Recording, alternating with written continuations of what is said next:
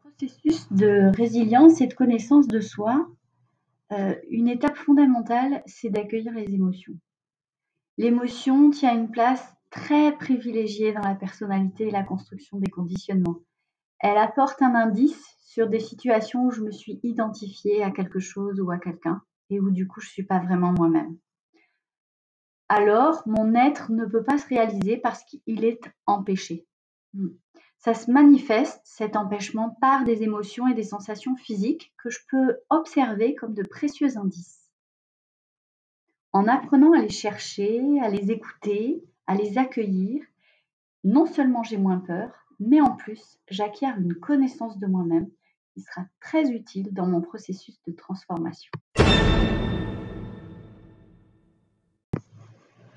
Ému, troublé par ces larmes qui rendent les armes, d'une guerre contre soi d'un enfant sans toi.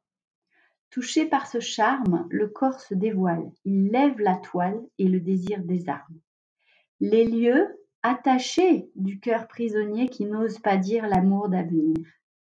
L'émotion peut s'écrire.